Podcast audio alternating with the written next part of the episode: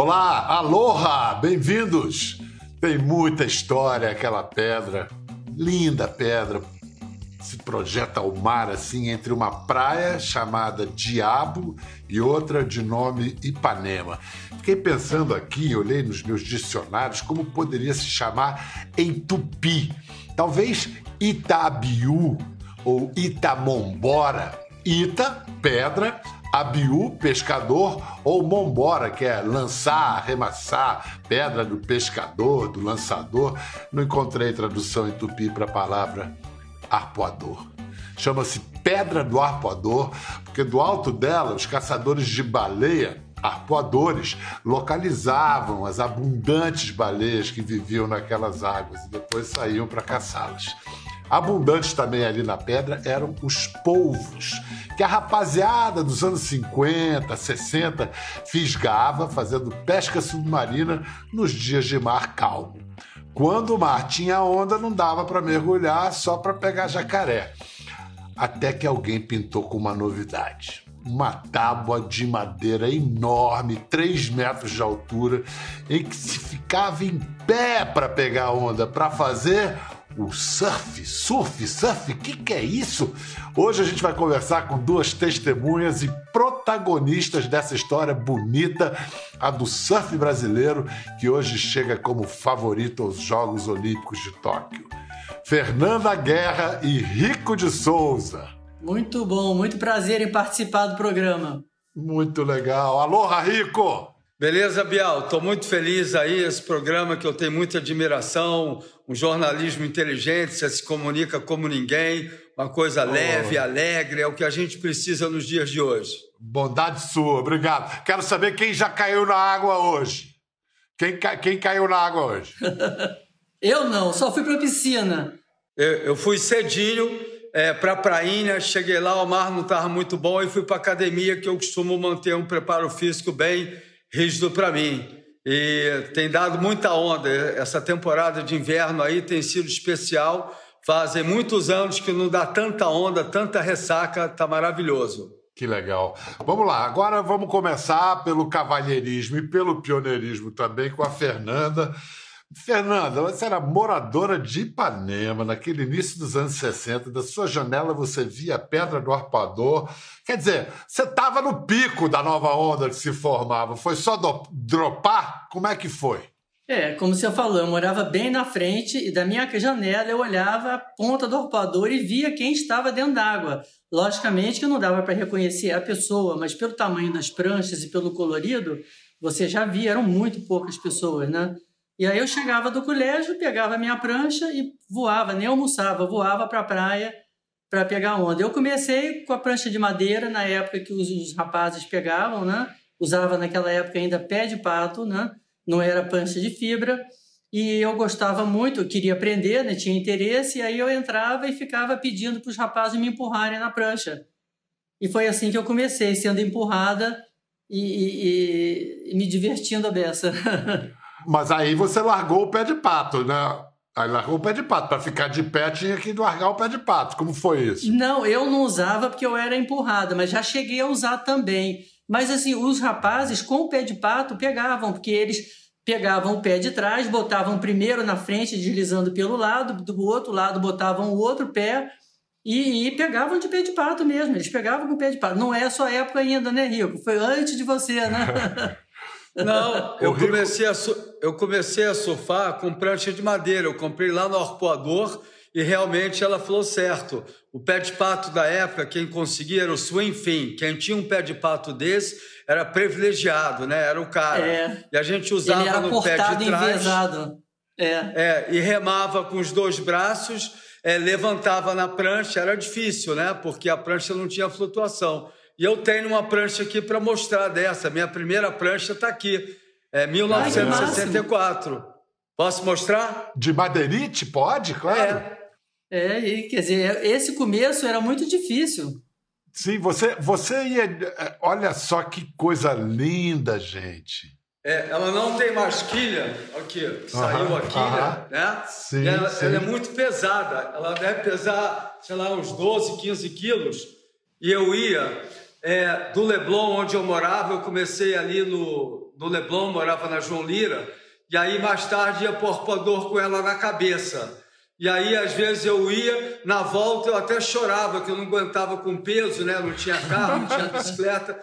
Depois que o Mudinho, depois que o Mudinho fez uma, uma bicicleta com um carrinho, e aí a gente rebocava.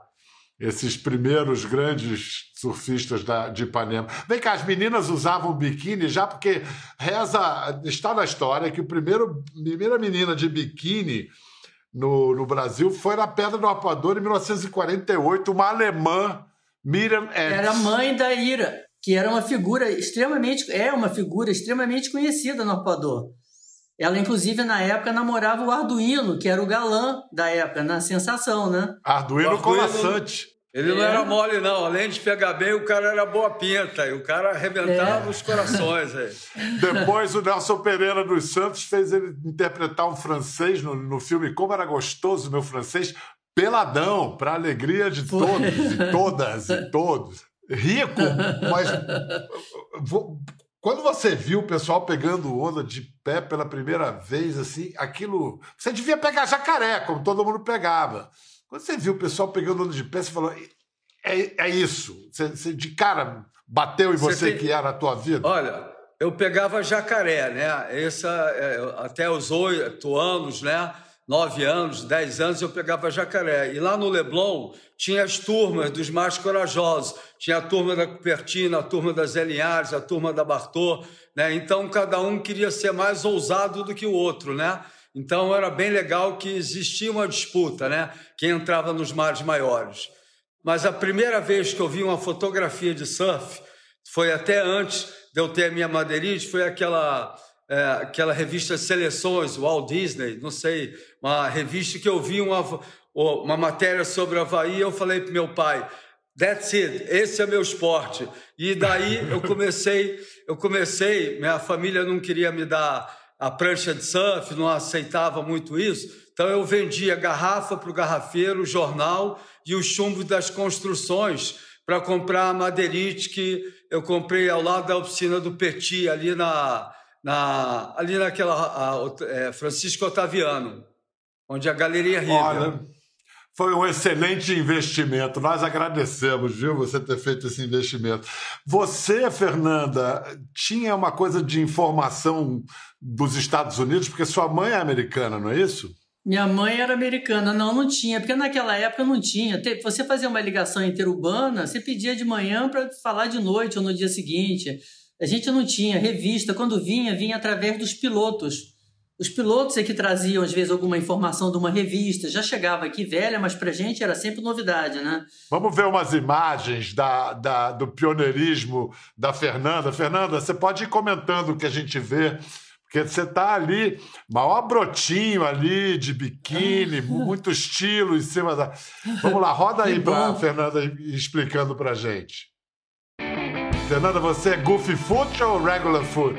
Eu sou Goofy. Essa aí sou eu.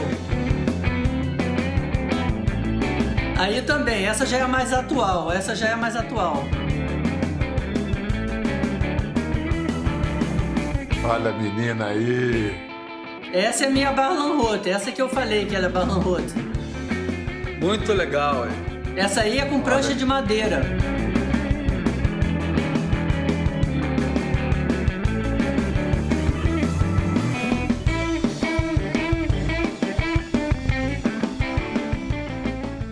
Que imagens maneiras, hein? É, esse que, foi um que filme. Que lindo, né? Que lindo. Esse foi um filme que o J.B. Tanco fez com a Herbert Richards para propaganda daquele Miami Vencedor, que era uma marca de maiô que patrocinava até as missas. E Fernanda, você então, você foi campeã no primeiro campeonato em, em 64 e depois foi tricampeã brasileira, 64, 65, foi 66. Tricampeã. Na época, nem pode dizer brasileira, era carioca, né? Porque o surf era só aqui no Rio de Janeiro, né? Então era carioca, né?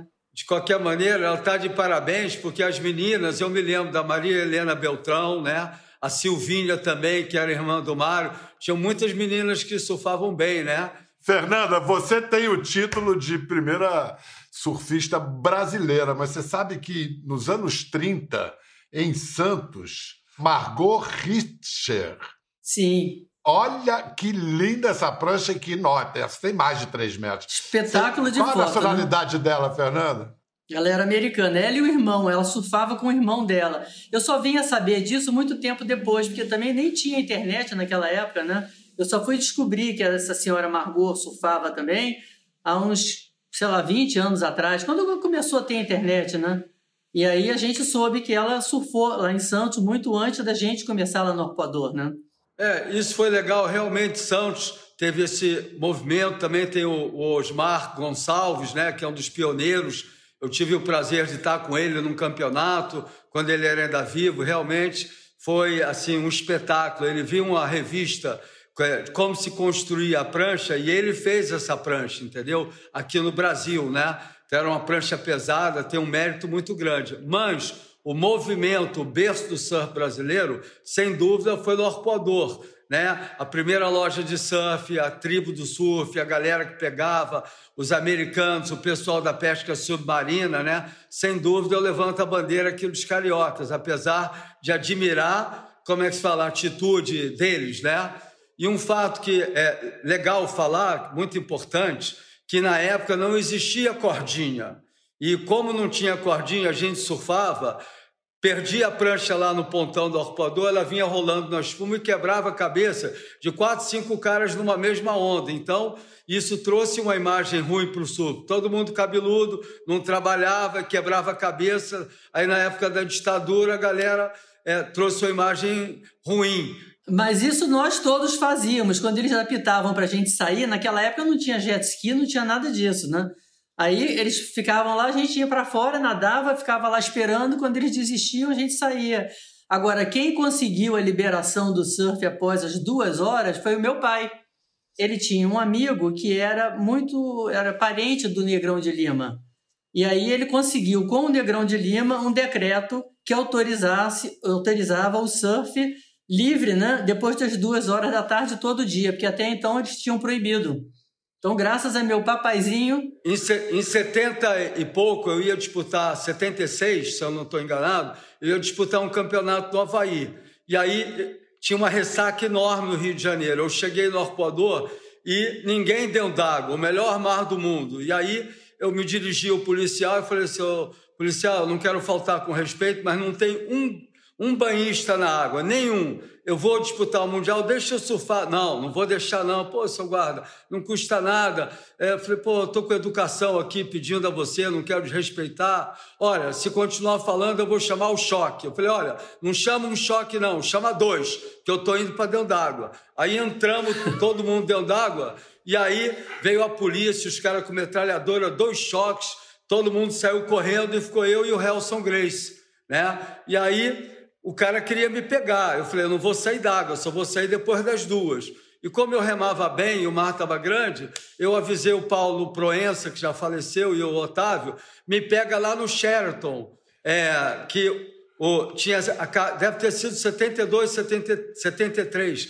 que tinha acabado de construir. Eu já conhecia aquele lugar. Aí remei até lá e na subida, é, nas pedras, o mar estava enorme, eu consegui subir no balanço do mar, e o Helson não. Aí subiu, quem morava lá era o Oscar Niemeyer, é, hoje mora outra família, que são até conhecidos nossos, e aí pulei lá para dentro esperando o Helson, quando a gente saiu na rua, o camburão pegou a gente, todo mundo foi preso.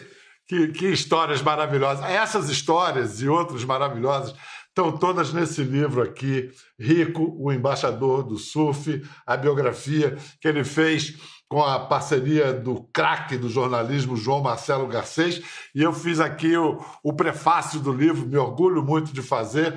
E olha, o embaixador do surf é pouco para definir o, o, Rico, o imperador do surf brasileiro. Isso, Vamos ver aqui. É, é, ele, durante muito tempo, algum tempo, ele teve o patrocínio da Globo. E olha só, surf na voz marcante de Léo Batista. Olha só. Agora Rico, concorrente brasileiro. Faz o dropping. Agora uma sequência de Rico, que representa a Rede Globo de televisão. Notem bem a virada radical. Rico vem com tudo numa onda de longa parede. Alta velocidade. Nesta onda, ele some e aparece lá na frente manobrando fácil.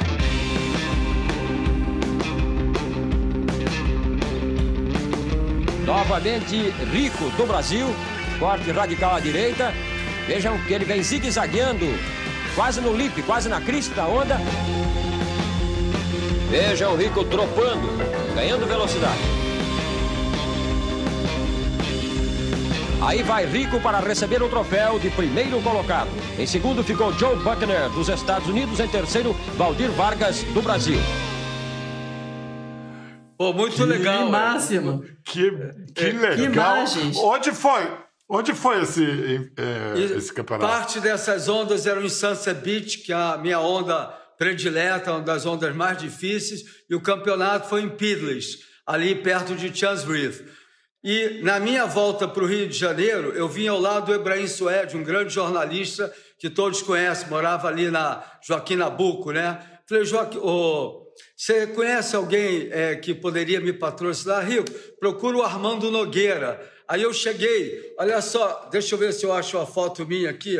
Olha só, você pode imaginar uma coisa dessa? Esse cara chegar lá na, na Rede Globo, lá, ei, você, você, você, ei, Olha só, eu vou mostrar agora imagens de uma onda que muita gente pegou. Todo mundo pegou a maior onda. Às vezes não era nem surfista, mas pegava, ficava na maior onda ali, ó. Quando fizeram a construção do emissário submarino, primeiro chamaram assim, no Rio, é, no Ipanema, olha lá.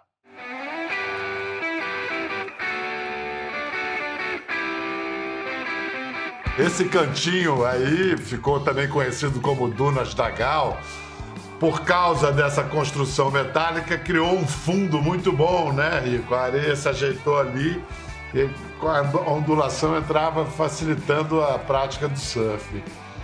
E, e na areia, a, a contracultura, gente de teatro, cinema, aquela coisa dos anos 70. Rico, você era careta?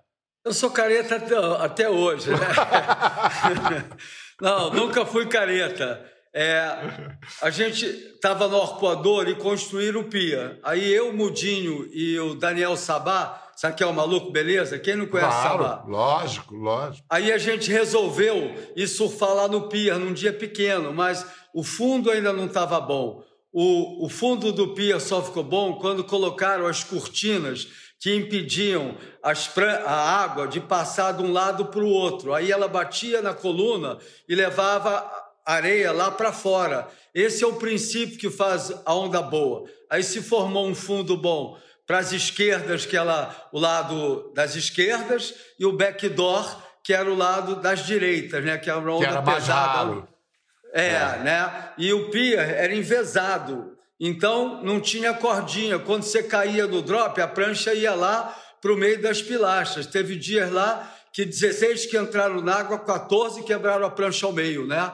Então era muito legal, assim, era muita adrenalina aí. Quando o mar estava grande, era proibido subir no pier, né? Mas a gente entrava, pulava lá de cima e o cara não conseguia pegar mais a gente. É. Fernanda, você pegou a época do pier? Não, na época do Pia eu já tinha casado, fui morar no sul durante um tempo, pouco tempo, fui morar em Uruguaiana, que é fronteira com a Argentina, né?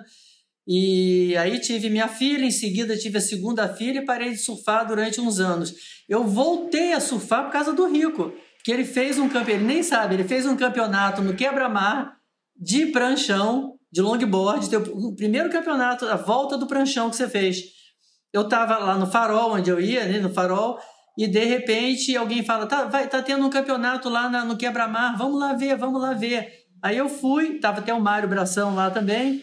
Aí eu sentei, fiquei lá olhando, né? De repente, é, é, eu tô sentada lá olhando, alguém fala: é, chamamos para a próxima bateria, fulano de tal, fulano de tal, e Fernanda Guerra.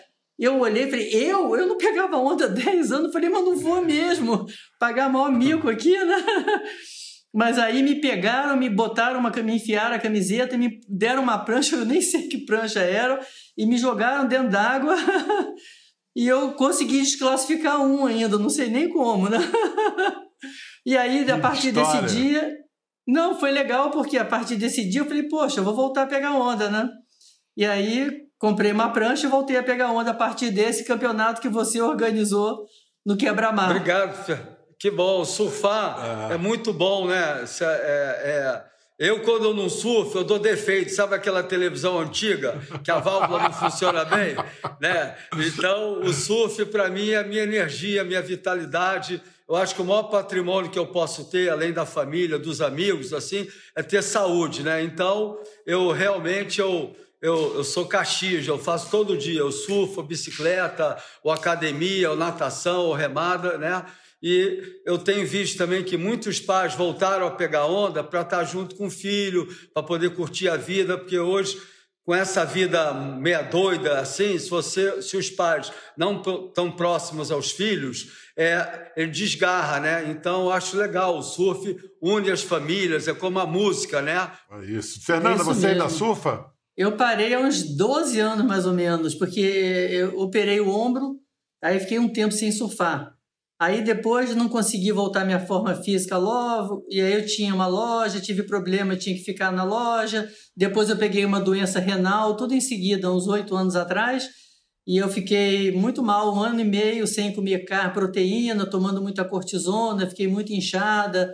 E aí agora eu estou voltando à minha forma física de novo, fazendo ginástica todo dia, né? Eu pretendo, não sei se é só um sonho, mas eu pretendo, né? Quem sabe, né? É? Olha, ah, Rico, de, Rico, de novo, intima essa moça, intima ó, essa moça. Novo, olha, eu tenho um jet ski que é o meu bracinho, eu remo bem, eu te reboco, Fernando, isso é mole, entendeu? Que bom, tá que feito, bom, vou tá aparecer na macumba. Você me liga, que a gente volta e meia se aparece lá para tomar um açaí. Tá, vai ser um enorme prazer te chamar para pegar onda num dia pequenininho para a gente have a good time. é isso. É, esse cara aí é campeão de, de surf, mas é campeão, campeão de remada como ele nunca houve. Você ainda dá aquelas remadas de sumir no horizonte, Rico? Eu gosto muito, porque eu ainda mantenho esse hábito, não como eu ia até a Ilha Redonda, né, que são quase 30 quilômetros, 15 para dentro, 15 para voltar, né, é uma coisa perigosa. Hoje eu vou lá para a segunda ilha de Grumari com meu filho, eu tenho pranchas especiais com boa flutuação, porque eu gosto de ficar sozinho no mar. Essa intimidade com o mar é uma coisa que eu prezo muito, né? Vou eu e eu, eu e os peixes, né? E é uma coisa assim muito boa, né? Cara, deve dar um, um gostinho ver um esporte que era marginal, aqueles vagabundos cabeludos agora na Olimpíada, hein, Rico? Como é que você sente isso? Ah, eu fico muito orgulhoso, né? Porque eu sempre lutei, sempre levantei essa bandeira. É legal você ver toda essa evolução do esporte, né? E eu sempre imaginei que com a costa que nós temos, 7.500 quilômetros, né? Com a raça do brasileiro, com a, com a garra que ele tem, né? E o que, que aconteceu, na minha opinião, né? É, esse, os grandes atletas é, é, internacionais, australianos, americanos e é, havaianos vieram acabando o time dele. Quando veio a nossa geração do Medina, do Ito, do Filipinho, do Brazilian Storms, que hoje eu não chamo mais de Brazilian Storm, é Brazilian Hurricane, né? Um furacão, né, cara? Já, já ah. deixou de ser uma tempestade tropical para ser um furacão, né? E aí esse gosto, é, é, é, esse tipo de surf, assim, de aéreos, de domínio total, é, eles dominam. E também eles se fortaleceram. Antigamente os americanos falavam, ah, brasileiros só ganham Hampton Beach, no Brasil onda pequena. Aí o Medina, o Ítalo, o Filipinho, todos eles se aperfeiçoaram e trabalharam para ser um grande surfista de onda grande. Você vê o, o Medina surfando em pipeline, em chope, em feed, que são as ondas. O cara domina total, não tem para eles. Então, são surfistas completos. E hoje você tem um nutricionista, você tem um psicólogo, um preparador, preparador físico, grandes patrocínios, né? Então, os caras realmente merecem. Agora, primeiro, surf feminino, Olimpíada, daqui a pouco, em Tóquio. É, Silvana Lima, Tatiana Weston Whip são a, a, as favoritas. Você acha que a gente chega a duas medalhas? Eu acho que tem condição, porque a Tatiana e a Silvana são experientes, né?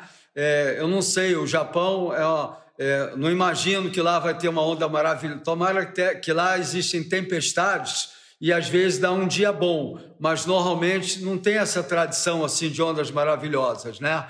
Mas a Tatiana nas ondas pequenas ela é muito boa, a Silvana é muito boa, mas ela tem mais uma especial, ela sabe competir muito bem, sabe tem um, uma tática muito boa, mas ah, o surf hoje da Tatiana está um pouco mais moderno, igual as australianas e as americanas. Já nos brasileiros, eu acho que nas ondas ali, eu acho que a nossa equipe, eu, Medina, o Ítalo, eu acho que vai ser ruim de tirar os caras, entendeu? Agora você, me, me diz aí, o Rico falou das meninas, e você, dos meninos, o que, que, você acha? Tem chance da gente fazer ouro e prata, ou duas medalhas? Com certeza, com certeza, porque eles já estão nos melhores no, no ranking do Mundial. Por que não nas Olimpíadas, né? Por que não? Gabriel Medina, Ítalo, né? Então, é, é, é, eu acho que a chance é primeiro e segundo lugar. Essa Olimpíada já entrou para a história pelas condições inacreditáveis em que ela vai se realizar no segundo ano de pandemia. Ah, vai ser muito bom torcer para os nossos surfistas. Fernanda, muito obrigado. É, eu espero que você volte a pegar onda, que o, o Rico pega você, pegue você pela cordinha e bote dentro d'água. Vocês peguem muita onda aí. Obrigado, Fernanda. Aí. Obrigado, Rico. Assim que eu tiver com a minha condição física apta, eu vou procurar. Ai, Agora tem a, con a, conversa com Miau, oh! não é com Bial, não, viu? Muito obrigado, Rico. Obrigado, Fernanda. E a gente recomenda o livro Rico, o Embaixador do Surf, a biografia, escrito com João Marcelo Garcês. São histórias ótimas. Você pode ler nos intervalos enquanto estiver esperando a próxima série lá, chegando lá nos Jogos Olímpicos do, do Japão. Até a próxima. Quer ver as fotos e vídeos que comentamos aqui? Entre no Globoplay, busque a página do Conversa e assista o programa na íntegra. Até a próxima.